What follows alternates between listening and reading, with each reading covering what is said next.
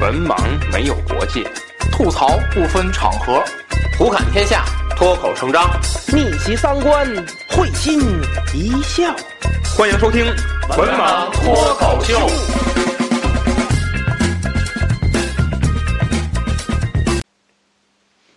大家好，欢迎收听最新一期《文盲脱口秀》，我是 Wish，我是子平。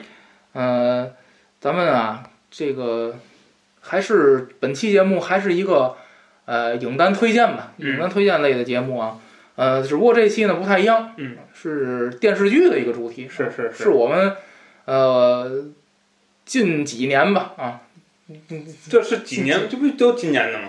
好像我说的那个是去年的吧？哦哎，忘了啊，嗯近近一两年吧啊，呃，看的一些个跟大想跟大家推荐的电视剧，嗯嗯，是吧？这里没有烂的，没有没有那有有有一些话可说。有话可说的电视剧啊。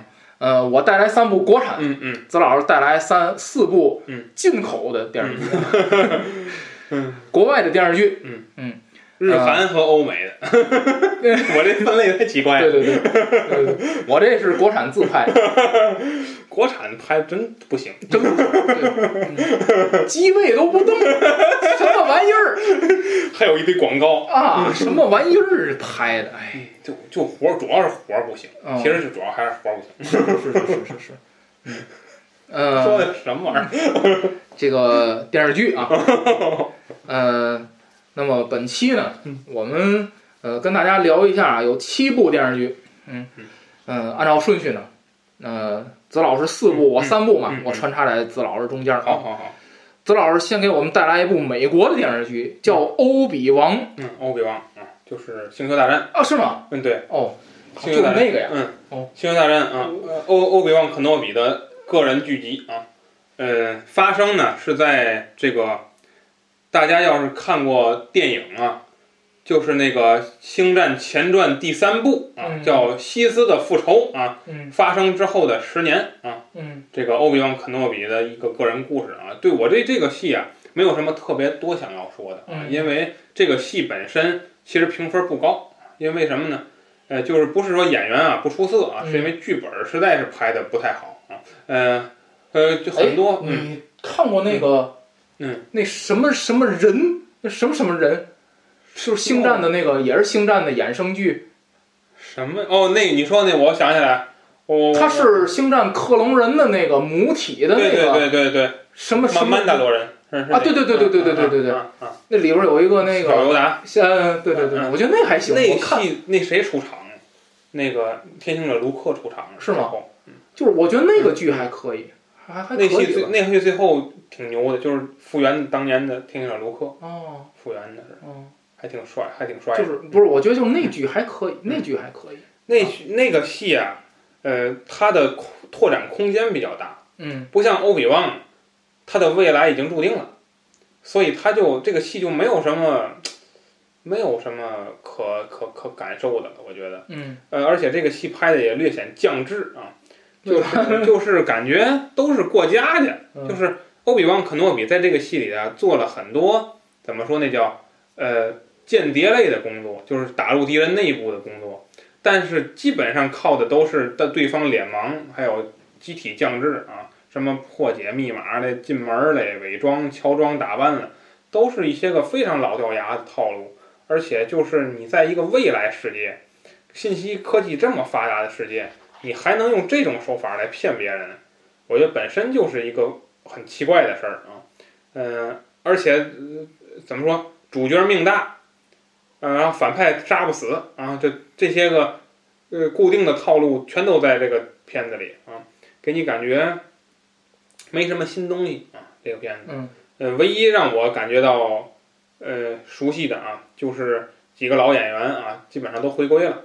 包括这个，呃，这个这个这个伊万麦克格雷格啊，还回归饰演欧比旺啊，包括这个克里斯滕森啊，回归饰演阿纳金啊。嗯嗯你说阿纳金脸都那个造型了啊，他也能回归出演啊？嗯我估计后面那些是不是他演的不知道，但是他们俩就镜头会闪回一些他们当年的故事，嗯，所以不相当于是有点插叙嘛，所以就那个镜头都是他拍的啊，嗯，这些是有的啊，包括这个年幼的那谁出场，年年幼的卢克嗯和莉亚公主在这戏里出现了啊。嗯莉亚公主更戏更多一些啊，嗯演了一些个这个年幼的啊女侠啊嗯小女孩儿啊，展现出了很多呃女性独立的一些东西在在戏里面出现啊，感觉这这部分戏还可以，嗯但是整体的呃这个观看这剧集的感受一般啊，一般。嗯唯独让我感觉到那什么的，就是，呃，伊文麦克格雷格啊，纯正的英语英伦腔啊，还听着很舒服的。嗯，好吧，说这么多，好，就是给情怀。这片子要有情怀的可以看一看，哦。星战情怀的可以看。嗯，好，嗯。嗯，下一部啊，我给大家这个我其实我这三部剧都比较推荐。嗯嗯嗯。我带来第一部国产剧《风起陇西》，嗯嗯，呃，陈坤那个嗯，对，之前有一个《风起洛阳》，它是一个作者写的嗯嗯。啊。这个作者比较擅长写这种，就是哪种呢？就是而且呢，是不是历史架空？嗯嗯就不是说这个虚构一朝代，嗯然后那个嗯那样太难了。胡乱写一写 嗯。这个是这个是什么呢？就是这个，他写的是三国时候的事儿。嗯，写的是三国时候呢，那阵儿已经是三三国三分天下，已经称帝称帝之后，嗯，呃，蜀国嗯蜀国呢跟魏国之间的间谍战，嗯哦哦，呃，所以为什么咱说这个角度还是很新颖？就是为什么说，但是为什么说它实际上就是，呃，你要说不架空历史，它也是虚构的。嗯，比如说里边儿诸葛亮这人有吧？嗯，司马懿这人有吧诸葛？亮谁演的？不演啊。我不演。李光李光洁有有有有哦有有，但不是主角儿，嗯主角儿是虚构的，啊，那不像间谍是，小说吗？对，间谍是虚构的嗯嗯啊。呃，然后之间的一个间谍战，那么就是我觉得，呃，还可以啊。它的这个出发点在于就是失街亭，马谡失街亭。啊，怎么失的呢？嗯呃，这部剧里头把这个归咎于间谍战，啊就是诸葛亮啊 嗯，收到了错误的信息，导致他丢了街亭。嗯，然后以这个引起了之后的这个故事。嗯，魏国和蜀国的之间的间谍战。那么，我觉得这部剧最优秀的一点就是嗯，他没有宣扬个人英雄主义，嗯。反而你会发现像陈坤啊、白宇啊嗯这些主要角色，最后都是蝼蚁。嗯啊，全是政治那肯定。斗争的牺牲品，全部是政治斗争。嗯。最后你会发现，不是蜀国跟魏国之间的事情，而是杨仪和李严之间的政治斗争。啊啊啊，那是蜀国内部的对，后期的一个实际上很重要的权力争斗。实际上全部是他们两个人之间，包括给魏国的那个大将军叫什么来着？是那个，哎呀，我忘了，就是。他们之间还有勾结，嗯实际上你看国与国之间的高层勾结，勾结为自己谋利，并不为蜀国和魏国任何一个国家谋利。嗯而底下这些人，他们有思想、有抱负，他们一腔热血，以为自己 是为了国家利益，实际上全成为了人家的嗯利用的一个棋子。嗯。所以我觉得在这点上表现得很好，嗯。而且就 是，而且就是这个这个剧呢，其实真的真的颠覆了我对国产剧的一个就是，就中国的剧也可以拍的，嗯就是很精彩，嗯。就是你可以看到它之间，呃，有一些很很很很很幽默的，然后有一些很，我觉得制作质量不输美剧啊，嗯，甚至比有些美剧质量还要高，嗯我我我是觉得是这样，所以我觉得就是。嗯，从这一点上来看吧，它反映的问题是非常黑暗，实际上是，嗯，所以我觉得还是十分给大家推荐啊这个电视剧。不知道子老师有什么想说？没什么想，没没看过，嗯好，没看过，没无法说这个评价这个事儿。好嗯，那就下一步，嗯，下一步这叫什么？这叫什么？哪儿去了？那、哦哦哦，惠山健太郎的怀孕啊，这是一部日剧啊。嗯，这个戏呢很巧合啊，又是我们在之前聊超级英雄那期电影里聊那个新奥特曼嗯那个主角啊嗯，这个斋藤工先生啊饰演的啊。嗯这个斋藤工在这个戏里头就完全比新新奥特曼里演的好嘛嗯啊，展现出了他作为演员的啊真正的这个面貌啊。这个戏看名字，我估计魏老师能猜到啊，这是男的怀孕啊。这个戏讲的是啊，嗯呃，日本呢开始流行了一种这个不叫疾病啊，就流行了一种身体的结构的变异啊，就是男性可以怀孕了啊，而且是不是说，比如说啊，一对夫妻结婚了，结合之后咱俩决定谁怀，不是，是自然的，就是咱俩发生完关系之后，谁怀天注定，哦。老天爷决定谁怀孕。哦哦，这片子呢是日本的一个漫画改编了，改编之后呢，可以说在社会上引起强烈的反响，尤其是美国的精英阶层啊，据说这个这个一些人啊强烈反对这个片子的播出啊，就是因为颠覆认知了啊。呃，我觉得呢，呃，大家要这么想问题啊，就是呃，虽然说啊，这个雌性怀孕。呃，是是世界的啊，生命发展的一个呃，怎么说，定式，也就是固定的一个情况。但是呢，我们也有必要考虑啊，什么呢？你从男性的角度来看看，怀孕到底要经历什么？呃，包括职场、嗯、家庭、生活、社会是怎么对待这件事情？我觉得非常有趣儿。这片子展现出了。呃，我们想象得到和想象不到的东西，讲的是个什么事儿呢？这个叫惠山健太郎的人啊，是职场精英啊，而且是那种正要从中层迈向高层的一个职场精英，做广告的，嗯他们是广告公司的，嗯，这样一个人。那么呢，他平常呢炮友无数啊，就因为他形象比较好，再加上社会地位也好，嗯，所以呢。呃，拥有广泛的女性资源，可以选择性的游走于这些女人之间啊，决定每天跟谁，呃，这个对吧？共共度夜晚啊。嗯。那么呢，故事就在这儿开场啊。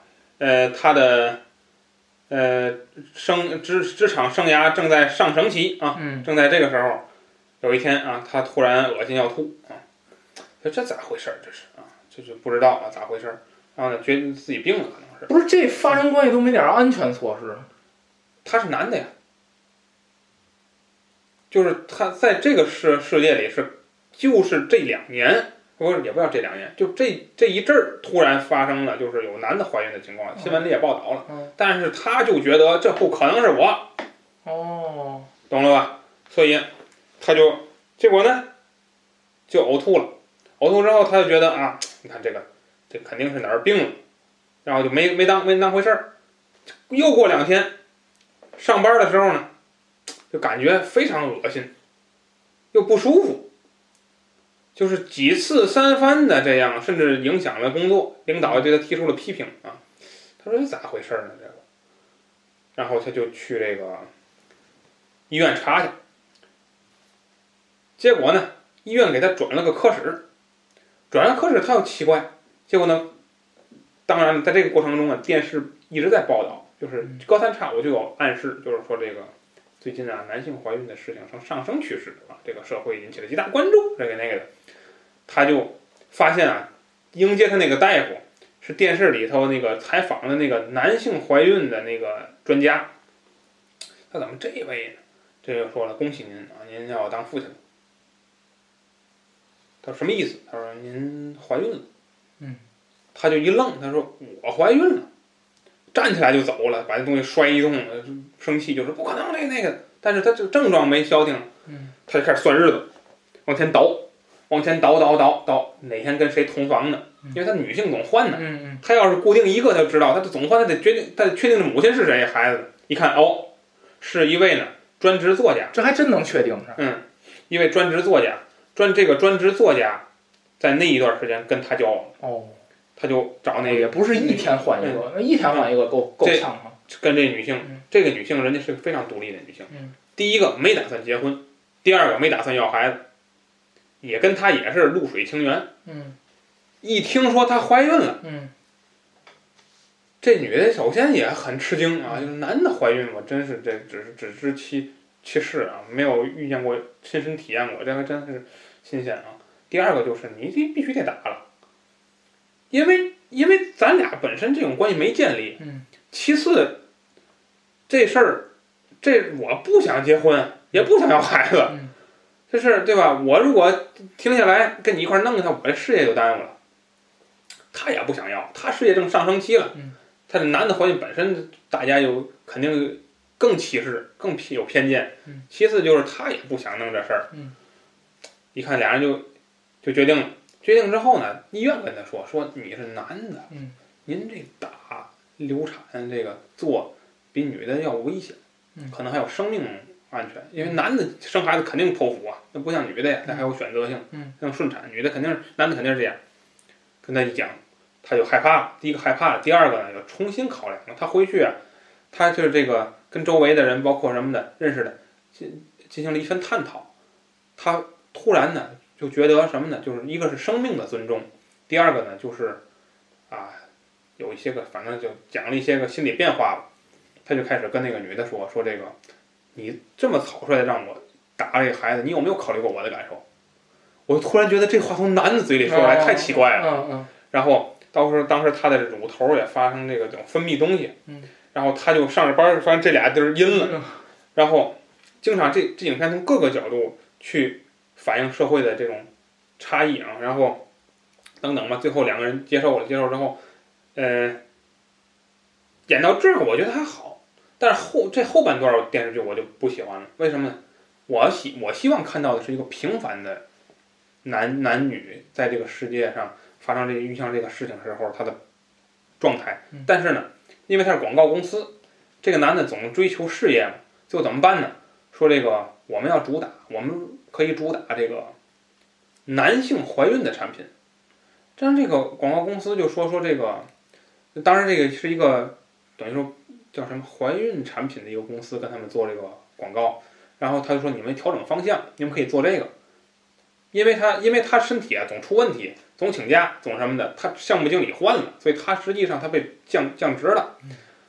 他想借助这个机会啊，再再火一把，再上去，所以他就公开了，他说我其实我就怀孕了，如果你们缺模特儿，我可以做，然后把我这种，所以他突然一下变成名人了。哦后半段的故事是他到哪儿人都认识他了，嗯所以这就我就说想拍一个平凡的故事，结果又没拍成啊，又拍出了一个名人的故事啊，所以这个实际上我觉得就后半段挺遗憾的，这是一个。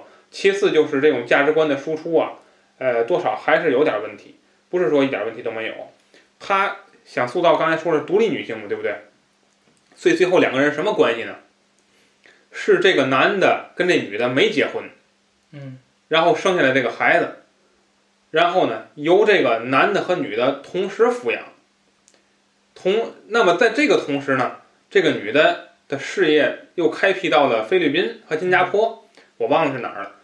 然后呢，这个女的就不得不出国，所以最后结局呢，结尾就是在这个男的送这女的出国来做结尾，也就是说变成了一个这样的情况。嗯，就是说什么呢？说这两个人没有感情的这个一个，等于从头到尾这俩人没爱情，嗯创造了这个孩子，然后呢又变成了单亲。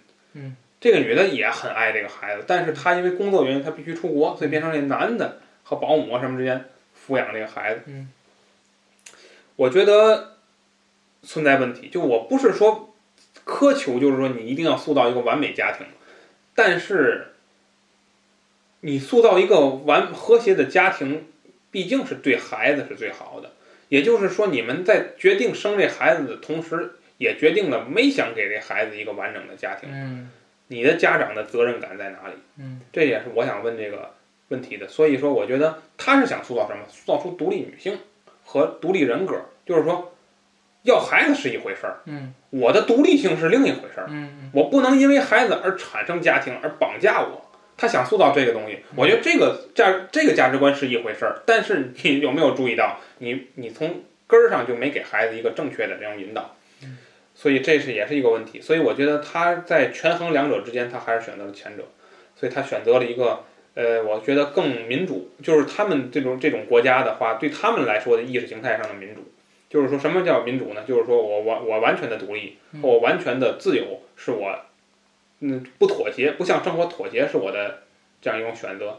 呃，但是实际上，我觉得现在这个社会，包括近近近两年来的这种社国际关系，其实正在反映出这种民主的意识形态它在出问题。就是现在社会这个结构，你没感觉出像美国、日本这些国家现在正在迅速衰退，这些国家，正是这种民主的意识导致的。所以这到底是是不是对的，或者说它到底好不好？这种想法，其实我还打一个问号。所以这是我看这个片子啊，两个感受吧。就第一个感受就是说，想拍一个普通人，但又拍成了一个名人。第二个就是他的这种意识形态和他的这种价值观到底是不是一个健康的、良好的价值观？你纯粹的自由本身就不存在，那么你这种相对的自由，呃，又好在哪里？你对孩子是用什么？反正这是我想我的想法。就是我我也想跟子老师探讨一下，就你有没有觉得，就是这个电视剧其实恰恰嗯嗯它，呃，它就是因为我没看过这电视剧，我只是听你刚才的描述，嗯嗯嗯，它有没有体现出那种女性复仇的快感？没有。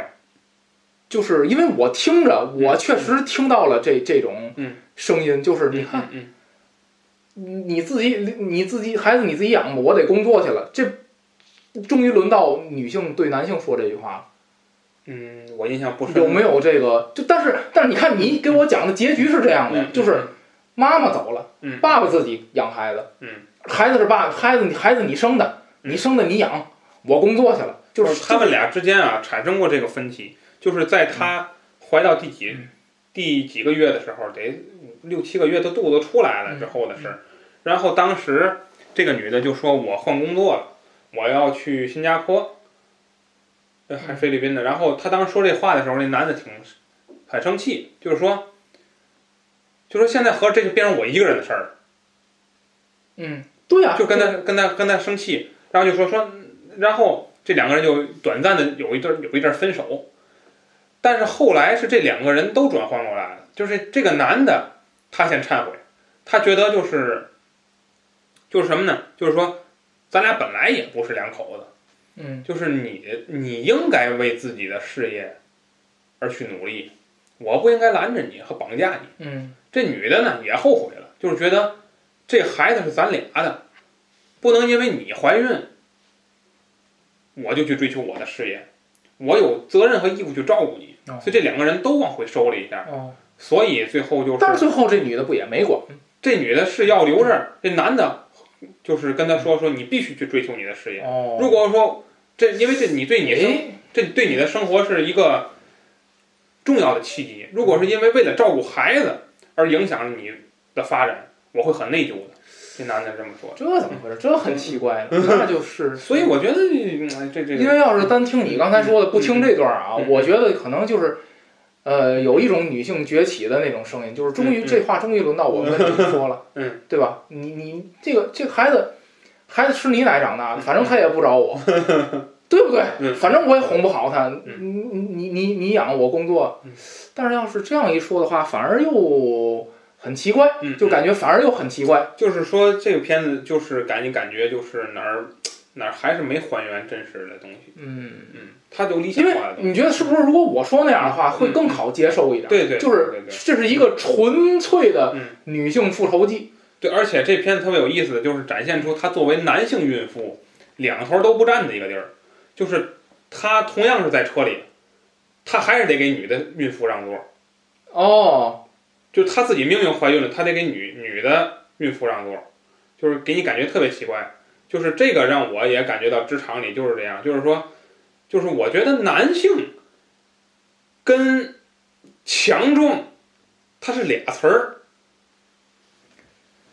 呃，我觉得不是说男性就应该应该承担所有的是是是，重体力活儿工作。是这样的，就是但是、嗯但是就是说，但是当当男性，嗯但是当男性这个词旁边出现了女性这个词的话，嗯嗯嗯实际上男性就代表强壮。嗯，因为生理结构就是这样的，嗯对吧？就是咱还是这句话啊，你不能拿你不能拿身体不好的男性跟身体好的女性比，嗯嗯嗯你得拿身体好的男的跟身体身体好的女的比，拿身体不好的男性跟身体不好的女性比，嗯，这样比，就是嗯其实还是男性还是代表强者。嗯。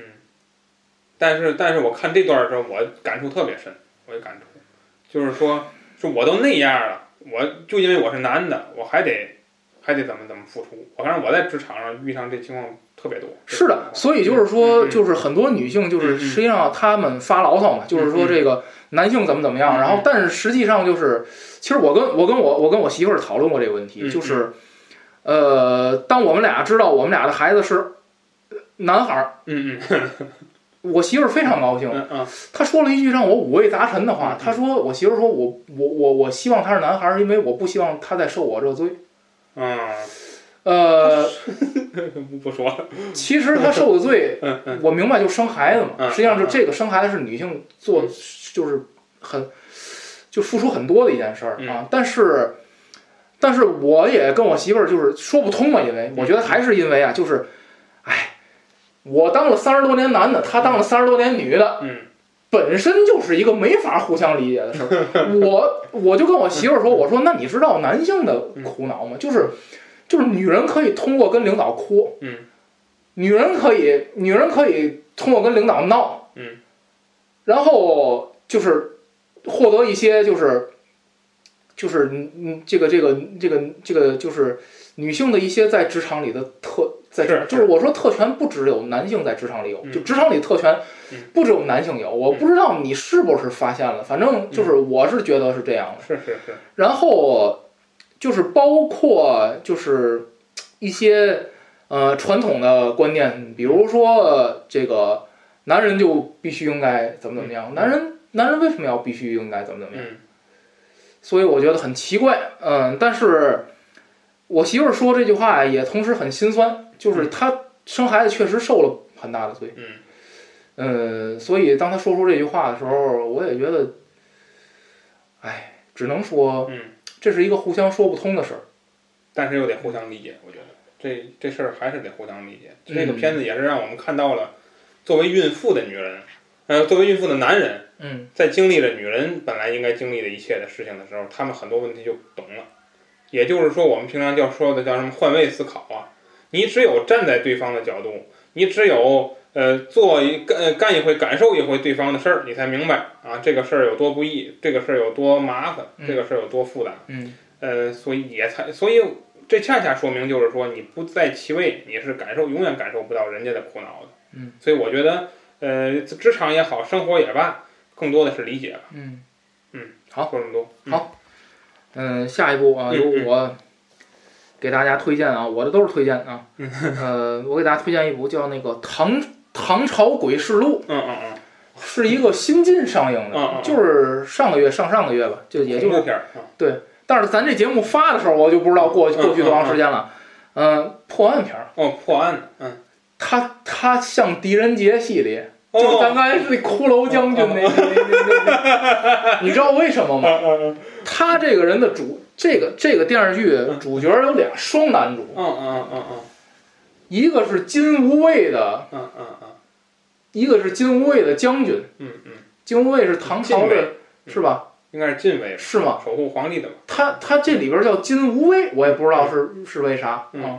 金无畏，嗯嗯呃，然后呢，这个的将军，呃，还有一个是这人叫苏无名，嗯嗯嗯，他是一个官员，四处当官儿，嗯嗯嗯。他是狄仁杰的徒弟，啊，所以骷髅将军，所以你看他这个整个这个就是延续那就肯定还延续这种东西。延续这个风格嘛。然后这里边儿就是他延续的哪种风格？是是那个叫什么？赵又廷风格，还是还是梁冠华？电视电视剧风格，就是梁冠华那个风格。嗯，就是他李元芳，他他的他的故事结构延续，但是拍摄手法要先进很多，就是说很好看。嗯，但是他故事结构还是那个结构，就是一上来出一装神弄鬼的，哎呦，啊你看着这个，哎，这怎么回事儿？这个，然后实际上一解释嗯也还行，也还可以。是灯泡别了。然后这个这个这个就是后院发现一具无头男尸，然后这个张大民老师，我怀疑此人已死。这一定是他杀。这个大人，你怎么知道的？因为他脑袋没了。那个呃，等于就是他这个剧呢，就是被网友总结嗯总结为呢是那个呃那个叫什么一那个一个法师，一个战士，一个奶。就是他这里边主角就是这个将军啊嗯，就是就是战士，嗯嗯嗯这狄仁杰徒弟就是法师，嗯，智囊，然后嗯这里还有一大夫，就是负责治病的，啊啊啊，还有一女的负责画画的。画画你讲，我给你画。我那天看见一个奇怪的人，嗯嗯他长什么什么样，咵画出来，一模一样。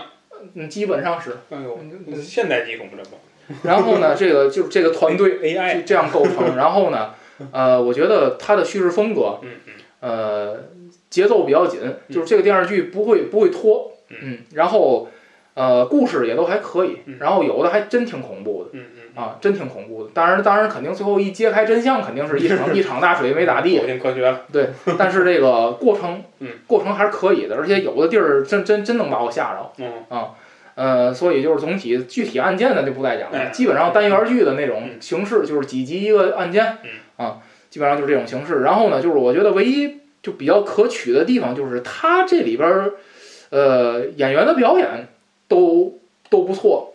呃，我说的不错就是它这里边儿的文戏不尴尬，嗯嗯就不是就是你要说一点儿不尴尬也也也不，因为它完全两个节奏嘛。嗯你在一个紧张的探案故事里嗯插这个文戏嗯，但是我觉得呃处理的还可以，就是它嗯不会过度的去渲染，就是一带而过。就是有的时候你觉得哎这个哎还挺好笑的，我要不要笑？正在你正在想要不要笑，值得不值得笑的时候，人已经过去了，啊，就是没有刻意等你。嗯嗯嗯，等这一拍嗯，所以我觉得处理还可以，就是文戏也不是特别占用，也不是特别占用时间。嗯，特效就那么回事儿吧。国产剧我感觉你也不要太期待，不要太期待特，不要太太期待特效。嗯里边呢有一些欧美的特效大片都普及啊。呃，然后就是而且就是这里边儿它传递的往往是一种正能量的价值观，就是有一些台词儿还挺经典的，就是嗯。呃，比如说那个里边儿有一个驼神社事件，就是这个。个这个地方啊，供奉鳄鱼，鳄鱼神驼神嘛，嗯嗯，风吹驼骨山河动，啊电闪惊我我知道旗日月高。哎，我没有，我西游记》那期节目里解解解释过但但但是没有这一句啊嗯，嗯他就是供奉邪神嗯。在这个地区，然后呃那个，然后这里边那个官员就说说那个我是我是大唐官员，嗯，那个那个我不是你驼神社的官员，就是，然后还有那个嗯、这里边的那个皇上嗯，他是武则天的弟弟，武则天弟弟当不了武则天的儿子。儿子，武则天的儿子，李显，武则天的儿子。嗯嗯然后呢，他说那个，他说那个说，我这个皇上当的，啊，都说这个官员是公主的人，这个官员是太子的人，堂堂堂我堂堂皇上嗯，在这大唐天下竟然没有一个人是我的人。然后就是这里边还有政治斗争，就是它主要其实围绕是政治斗争，啊啊啊，所以我觉得还挺有意思的，嗯。就看着有点琢磨头儿，还不光是。还不光是鬼市，它也嗯。就是其实它这里头综合的一个核心比较好，嗯。就是，当然他这个鬼也不是闹鬼的那个鬼，嗯它是诡异的鬼嘛。但是他这个就是说，你你不单他讲的不单纯是鬼市嗯，它不单纯是诡异嗯，实际上就是所有的鬼都是人搞的，嗯。就是他最后回到这个这个上面，所以我觉得还还不错嗯，这个剧，嗯，给大家推荐啊。嗯，嗯。下一个剧，子老师的这个人来人来疯，人来疯啊！人来疯是网飞今年推出的一部戏啊，嗯。憨豆先生主演的啊，是喜剧啊。嗯、遗憾的是啊，这个戏我也只能说到这儿啊，就是说，想喜欢憨豆先生的呢，想要情怀的话呢，大家可以看看，但是我可以负责任的告诉大家，没什么笑料啊。嗯片子拍的不能算是，也不能算完全失败，但是不太成功啊，只能说是还想要憨豆先生那套东西，但是呢没有。呃，为什么没有呢？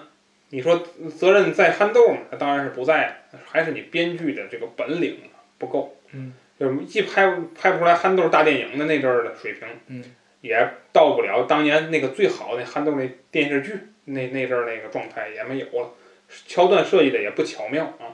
可以说呢，整体来说给人感觉啊，就是一老头儿啊，没活明白，弄一堆尴尬至极的动作、语言、肢体动作，就为了打一只蜜蜂啊！就是他呀、是个等于保洁，给这家看房子来，嗯在人家旅游去看几天，这家都是艺术品啊，艺术这人大户人家都是艺术不这几集，没没几集，每集也几几分钟吧，也就几分钟，我记不住了，因为这年终的时候看的。然后，呃，就是他们家，他这本来是挺好的，对吧？你也不用做卫生，就给你看房子嘛，对不对？结果没想到的是，进来飞进来一只蜜蜂，嗯这他为了打这只蜜蜂，把这家毁了啊！就就讲这么个事儿啊。呃，你说呃连起来看吧，也许还有点儿有点儿较料。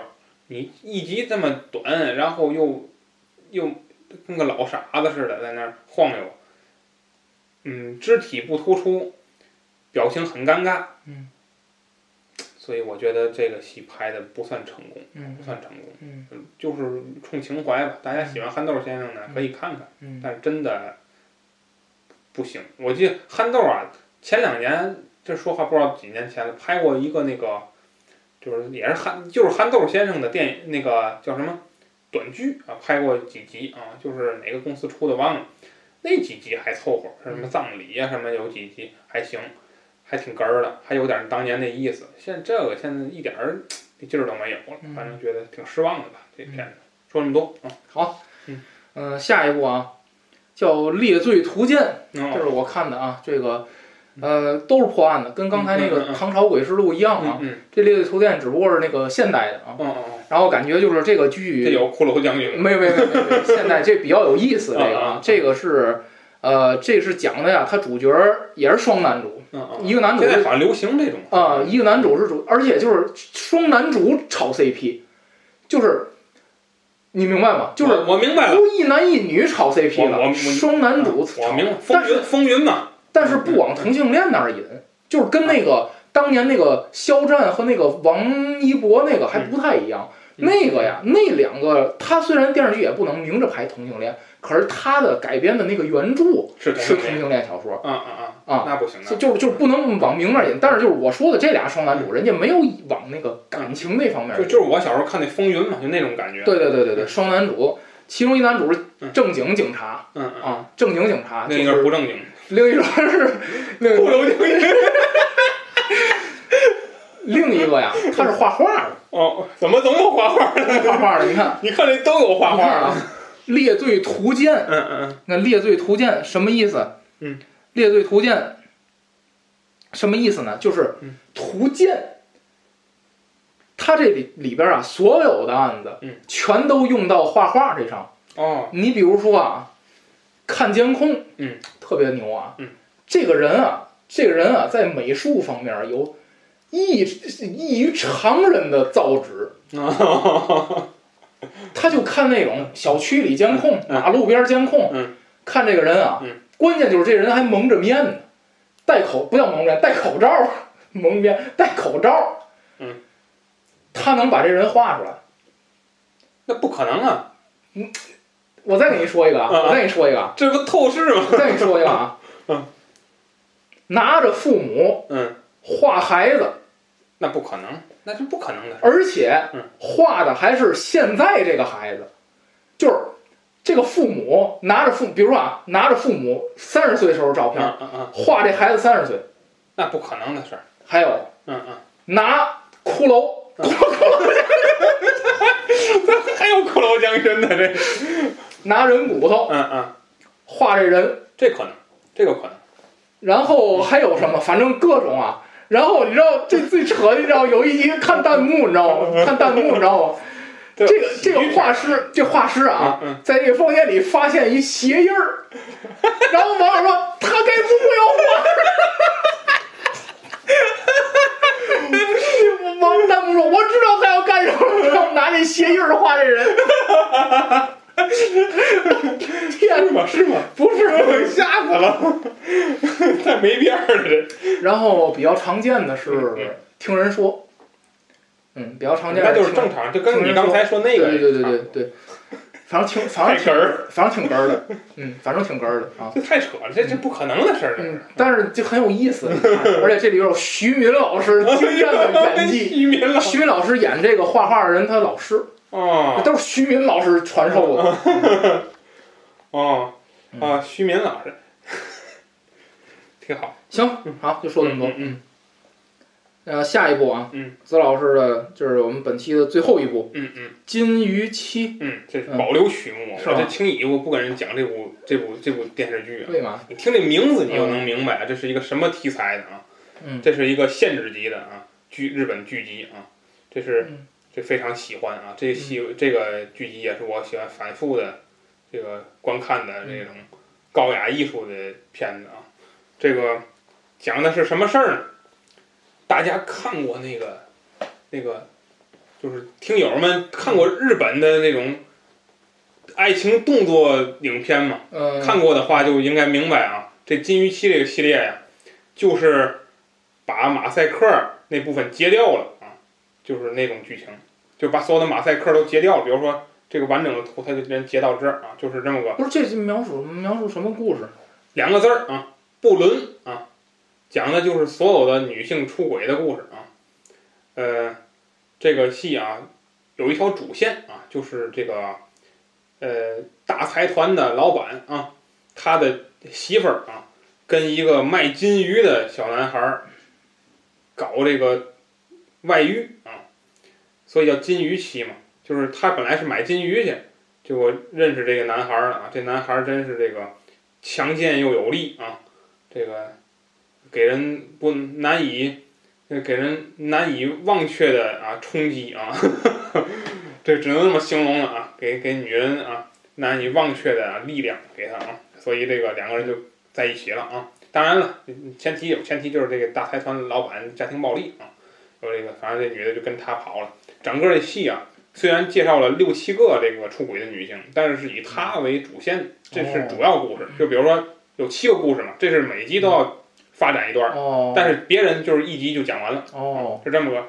别人单元有什么跟前前男友，就是跟现任是夫妻关系，跟前任是肉体关系，哦长期保持啊。嗯便当啊，就是给给这个男嗯丈夫的同事也得做出来便当。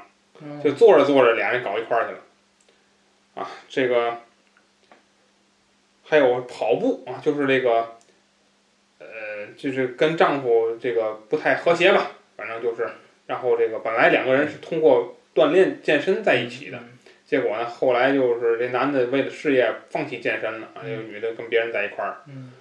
还有失忆，就是丈夫出轨了，自己那女的一一受刺激失忆了，失忆之后，她也出轨了，结果其实没出轨，就是她丈夫，哦，她丈夫为了刺为了把她唤醒，所以呢就让她也出轨，嗯。结果其实还是夫妻俩人在搞，嗯。搞着搞着女人就醒清醒过来反正就是就是哦，等家庭就重新在一起了，嗯。对。还有等等，还有跟婆媳不和，嗯这女的一生气之下跟别的男的在，反正等等，那女的都不错，这戏女女的要不行，这戏啊，嗯折了，嗯没戏了，就得看女的，嗯身条一个比一个好，嗯长得也就女主差点，就这主线这女的实在是一般，嗯不行嗯，其他那几位都可以，嗯，都很可以，所以这个戏可不错啊。就是就是这点儿不错，别的呢？就是别的我我不认同这价值观，所以我觉得这价值观我接受不了。就无论哪个角度出轨，我都觉得是是，那就是你就是事实出轨，而且都上床了，所以你都是事实出轨，嗯没有什么可说的。所以我觉得这这个价值观肯定是不认同，但是戏真不错，嗯戏真不错，而且这个呃，今年还有一两部吧这类型的风格，因为日本呢、这个民族啊，它这个出轨啊，就是说咱们用不伦这个词儿来讲嗯，它是一个。呃，怎么说？一个拿不上台面儿的民俗，就是它这个东西啊，难道咱国家不是吗？咱国家不普遍呢，这个事儿嗯，至少咱至少咱这范围里听到也知道的也无非就一两个吧，嗯对吗嗯？但是但是在日本的影视作品中嗯，这不每一部都有这个情景，所以给你感觉是吧？当然咱也不了解日本人嗯，至少至少从我查阅的新闻资料嗯和我看的这个影视剧集来说嗯，包括那些个那些个爱情动作片儿来说，哪个不是出轨？嗯就是给你感觉好像这是他们的一个不肯定不能用国粹来形容啊，但是是一个常态化的东西。嗯，给你感觉就是，而且是而且是这种对肉体的痴迷。嗯是超越了你认知的。就是咱们一般认为是什么？就是精神出轨更多，嗯，对吧？就是说啊，就是我在生活中遇到不愉快了，我找一位，然后怎么抒发这种，好像他这种影视作品给你渲染的都是他们为了肉体上的满足这种东西，嗯，而出轨，所以这也是我觉得与现实不同的一点。但是我个人感觉，就是影片过分渲染了这种冲突，就是家庭的冲突，其实完全很多还是可以解决的，还是可以通过调整和改变来解决的。嗯嗯，这部戏最让我接受不了的就是女主自己长得就不怎么样，然后还跟一个长得那么帅的一男的上床，上床完了之后，等于她跟她丈夫就离婚了。一她丈夫一直不离，有有权利，我有这个财富，我怎么样不离？好不容易，图什么呢？这长得也一般。然后最和你说这个，你知道那男主吗？就那我说的那卖金鱼的长得倍儿帅的小伙，他的未婚妻长得那叫一个啊，嗯。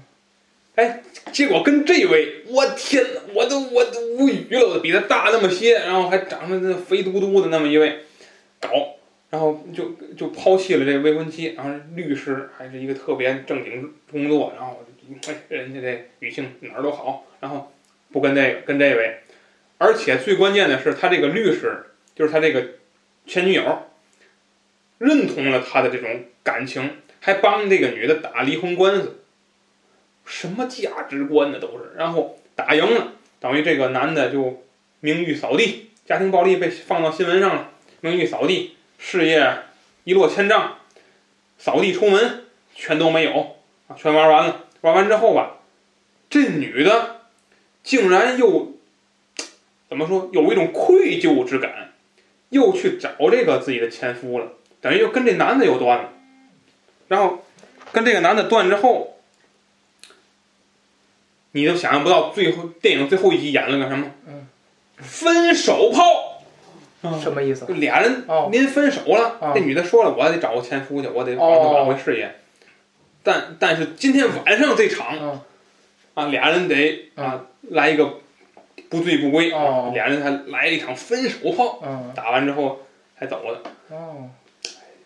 不能理解，不能理解。这块儿真这价值观真是祝他们，反正祝你们五个人幸福吧啊，幸福吧啊，圆满的在一起啊，好吧，说这么多啊，嗯。这这但是这个片子大家通过渠道啊可以看一看。啊反正因为它是，因为它虽然是里边有限制级的镜头，嗯。但是这几位女这几位女主都没露，嗯。这是这位女主都没露，但是看真条也值了，嗯。也值票价了，嗯嗯，好吧，好吧，嗯，今天带来了非常精彩的电视剧啊，嗯嗯呃，那么这个呃，我们本期的这个节目呢，也就接近尾声了。嗯那么我最后呢，还想说一下，就是，呃，我觉得呀，呃，国产剧不是做不好，啊呃，只不过呢，就是被流量啊嗯，这个你看啊，其实就是我今天说的这个，嗯我今天说的这几个国产剧，我觉得都不是那种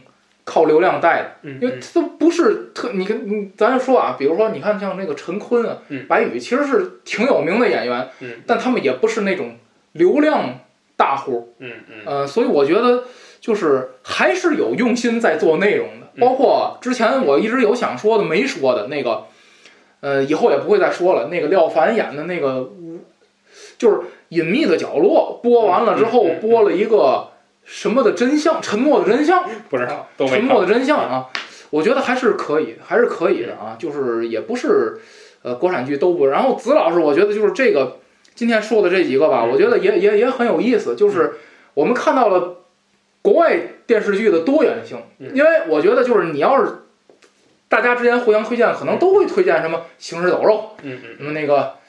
那个那个那个那个那个那个什么姐妹 什么姐妹破产姐妹，啊？对对对。黑袍，纠察队啊，对对对，我都看那个什么纸牌屋，就咱这这这嗯老的呀、嗯新的，我感觉嗯。我感觉就是，如果你让大家推荐的话嗯，可能都是这些。但是嗯我觉得大家应该对这个，其实大家可能对美剧也有刻板印象，嗯。就是大家认为美剧可能都是那样的啊，嗯就是每集都精彩的跟电影一样，《权力的游戏》，然后那个嗯，哎呀，嗯大制作，嗯嗯。这里边每个人都背负着命运，然后但是你看子老师说的，就是也有那种就是不不不去给你灌输这些东西的，所以我觉得，所以我觉得还是啊，就是有时间要多看。我现在是实在没时间了啊，也是发出一番感慨。不知道子老师有没有什么？我看的这些啊都没有没有说四十分钟一集电视剧，嗯都是十几分钟、二十几分钟的电视剧。我觉得我我水平也就是到这个，嗯就是我看电视剧的现在呀、精力也要到这程度。四十多集有没有？有，那些都是刚才魏老师说的什么，嗯刚才说的叫什么《黑袍纠察队》啊，嗯权力游戏》现在出外传了，就是前传了，还有什么那个，嗯包括《指环王》也出前传了，这些《权力游戏前传》是那个龙对对对龙的家族哦，还有包括那个女绿巨人啊，什么月光骑士这些大、大制作的，嗯投资一集够你中国投资两部电影的、嗯这种嗯这种制作也有。嗯但是这些，你说咱能聊出什么来？我觉得没有什么可聊的。咱之前聊超级英雄电影盘点，聊漫威，你聊出什么来了？你这这这就是四个字：平凡至极啊嗯！平凡至极，就是其实是什么呢？是现在观众啊被你喂的太饱了，所以你现在你再怎么拍啊，我觉得没法超越，所以还不如我们做内容啊，就是包括国产的也是，我觉得国产的，刚才魏老师说国产不是拍不好，那肯定的，那九十年代哪部都是好戏，嗯，没有，但都是好好片子，现在回头看是吧？当年咱过两天还聊编辑部的故事，嗯，那这非常好的作品，那就是很优秀，每句台词都是金子，嗯啊，是吧？那你为什么现在出不来这种作品了呢？嗯对吧？当然，一个是正，哎您说我演流氓，怎么演的就那么像？还是思想改造的不到位。哎呦，我乐死我了！他还用演吗？武斌老师的精彩演出，太太哏儿了，太太太太，就是那阵儿，那阵儿感觉就是，就哎，有没有可能就是那阵儿反而就是一个是匮乏，呃，现娱乐资源匮乏，不第二个不对呀不对呀。嗯嗯。你看，我看编辑部故事的时候，我看那弹幕都写着什么嗯“二零二一年嗯。几月流嗯”，二零二二年几月流嗯，然后还说这种电视剧现在没有了。嗯，你说匮乏吗？那你说反而咱们现在也挺匮乏的。嗯，这么一部编辑部的故事，嗯。一部《我爱我家》，放到现在 依然。对。包括咱之前聊《雍正王朝》啊，什么还有那些历史剧，最早咱聊春晚，嗯嗯啊，对对对，你现你现在就是赵丽蓉的小品嗯拿到现在的春晚，依然是水平最高的那个节目。对呀、就是这样。都不用都不用加现代元素嗯，就原封不动你再演一遍。嗯反正我觉得就是这个差距啊，全方位的差距。而且有人总说那叫什么，那叫那个这个这这部这部影片让我们的国产电影水平倒退三十年前，你三十年比强多了，电视剧也水平强多了。为什么？